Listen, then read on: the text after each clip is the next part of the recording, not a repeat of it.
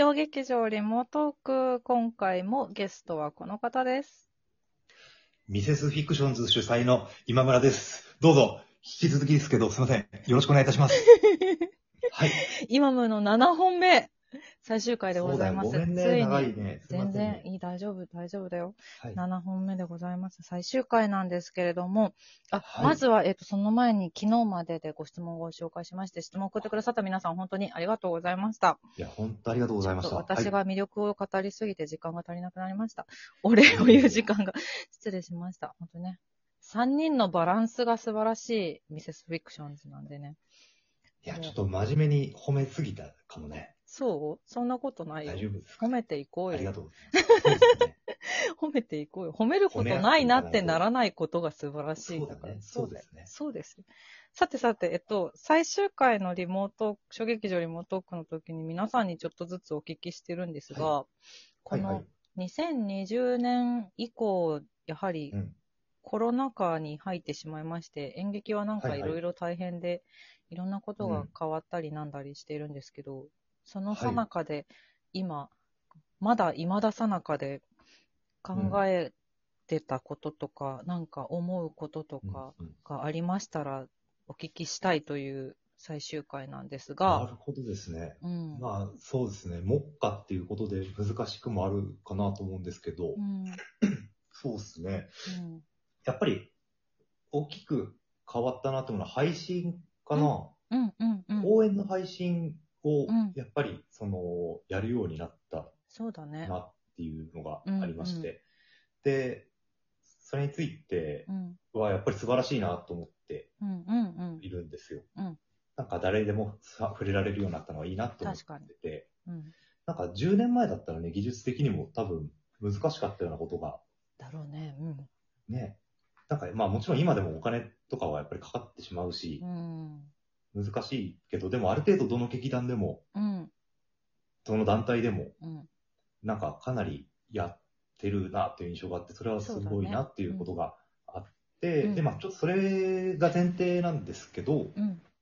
なんか配信について思うことうん。っていうのは、うん。やっぱりそのコロナ禍以前の演劇って、うん。演劇っていうのは、その画面に向かって多くに届けるっていうようなことには別に特化してきてないかったそうと思うん。ですよね。うん。で、それが今、このコロナ禍っていうのになって、うん今頑張ろうとしてて、うん。どんどん良くなってってるんだなとは思うんですけど、うん。うん。その、そうだな、あの、50 minutes made うん。前回ちょっと中止になっちゃったんですよ、そうですいねこ。とコロナでうん。昨年。で、けあの、配信はどうとかやっぱり検討していたんですよね。うん。で、その時に、その、参加団体の演出家さんに、うん。それぞれ意見を募ったんですけど、うん。うん。ちょっとそのとある演出家さんが、その、それこそ自分はこれまでその客席っていう限界というか、に届けることしかやってこなかったから、うん。うん。その、単純に配信っていうのは、まあ、その主催であるミセスフィクションズに判断を任せるし、うん。全面的に協力はするんだけど、うん。ちょっと面白いかどうかはわかんないっていうことを言ってたんですよ。なるほど。おー。うん。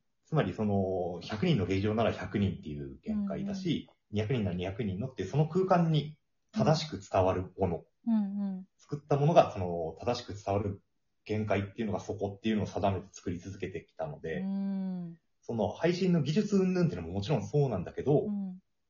それが正しく面白いものを画面を通して届けられるかどうかっていうのは、ちょっと本当にわからないっうん。していうことを言っていてう、ん、で、まあ、それは本当にそうだなと思って、うん。まあ、今のところ、そこにやっぱ特化してきてないから、うん。単純に上手くないんだよなとは思ってるんですよ。なるほどね。うん。で、なんか、これ急に大丈夫なのかな？伊集院光さんが、はい。みみんなラジオ好きでしょ？伊集院さん。伊集院さん。うん。あの、伊集院光さん、ラジオスターなんですけど、あそうですね。の、で、なんかテレビの伊集院、ラジオの伊集院っていうような話を、いつか、だいぶ前にされてて、ちょっとうろ覚えで申し訳ないんですけど、うんうんで、テレビの伊集院さんは抑えているっていう意見が来たみたいな時の話だったと思うんですけど、うんうんその時、その伊集院さんがおっしゃってたのは、うん。別にテレビっていうものを抑えてるんじゃなくて、うん。単純にラジオは得意だけど、うん。テレビは上手くないんだよっていうようなことをおっしゃってたんですよね。うん。で、まあもちろん謙遜だったりすると思うんですけど、うん。なんかすごい単純なことだけど、そうだよなってハッとしたというか、うんなんか同じ人がやることだから同じぐらい面白いって思っちゃうんだけど、うん。方法が違うとそりゃ違うよなと思ってそうね。てうんうん。だから配信の専門家たちではないうんかったから、うん。で、まあそういうことを織り込み済みで見てくれる方っていうのはやっぱりこれまで劇場に来てくださってた方だと思うん。って、で、もうそれはもうとにかくありがたいなと思うん、ってるんですよ。やっぱ応援してくださってたりとかっていうこと。でも、まあせっかくならっていう、まあこれ欲張りですけど、うん。まあせっかくならこれまでお芝居見てこなかった方にも気軽に触れられるっていううん。環境になってるっていうのはすごいいいことだなと思うんで。そこに対してはもうちょっとその別のアイデアというか、うん。もうその配信を見てもらえるっていう入り口には来たなっていう感じはあるんで、うん。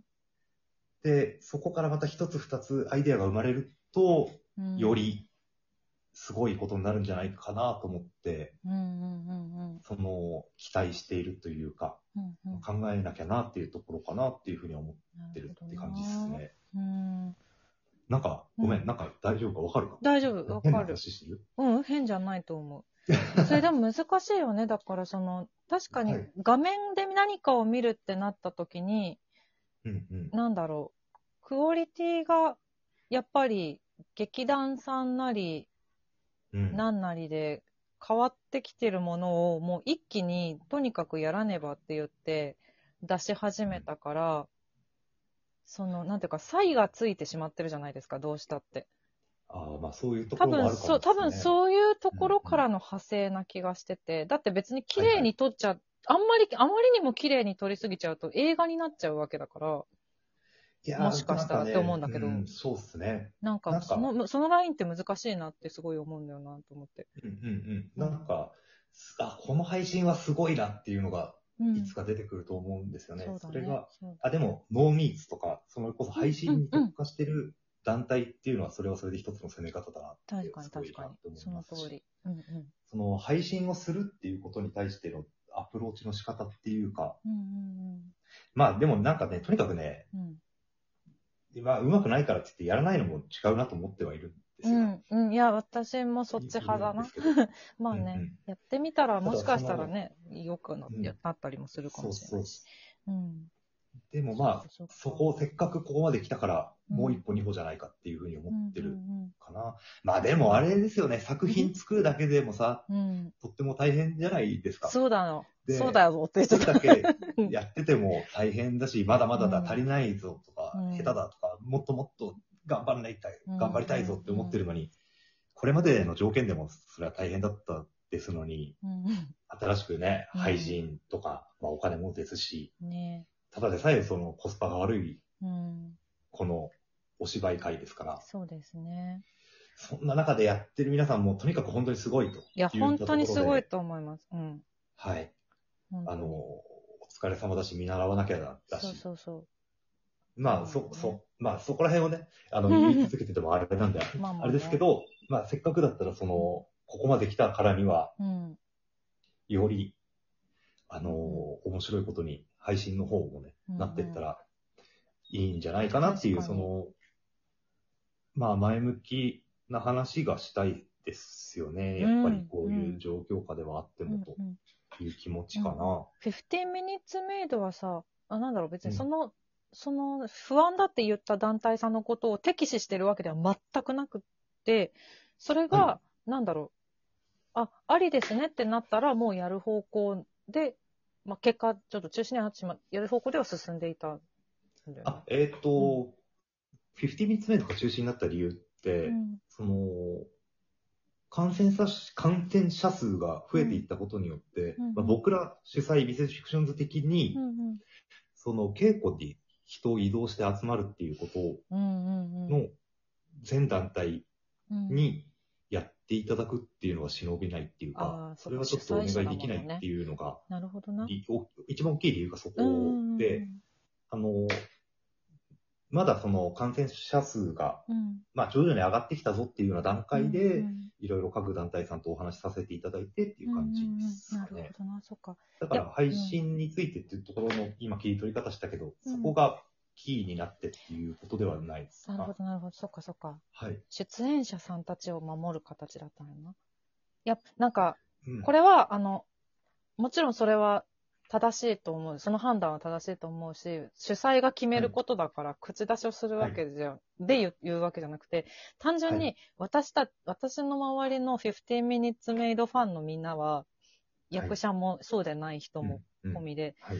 今、今こそあのスタイルの演劇って見やすいはずなのにねってなって、すごく悔しいねってなっちゃったんですよ、やっぱ。その、そうですよね。団体、いそうよね。ね、15分ずつってことは換気もできるし、とか、うんうん。あの、不安があったら途中で外に出るとかっていうこともかん、まあ、はいはいはい最悪可能だし、あんまりやってほしくないけど、なんか、まあまあまあ。うん、なんか、だからすごく、これもできないのってすごくもったいないし、悔しいねっていう声を私、私もそう思ったし、私の周りの演劇人なり、はい。友人で大好きな、あの、普通に一般職で、一般職っていうのもあれですけど、うん、うん会社員とかで15のこと大好きな人も言ってたから、なんか、いやー、うん、まあ申し訳ないっすよまあそね、それねは。。でもなんかまたやってほしいなっていう気持ちがはい。私も、私もはい。すごく強いし、絶対待ってるお客さんが超いっぱいいると私は思っている。いやー、頑張りたいという気持ちでございます。そうなんです。そごごめんね。でもね、今後のフィクションズってちなみに、僕らうん、は、うん。週1回ぐらいリモートでおしゃべりしてます。そっかはい。お互い生存確認してます。生存確認大事よ、でもこの時代うん。また、2時間ずつぐらい喋ってるんですね。結構喋るね。結構喋る。結構喋るね。また劇場でも会えるといいな。。そうですね今回のゲストは、ミセスフィクションズ今村さんでした。ありがとうございました。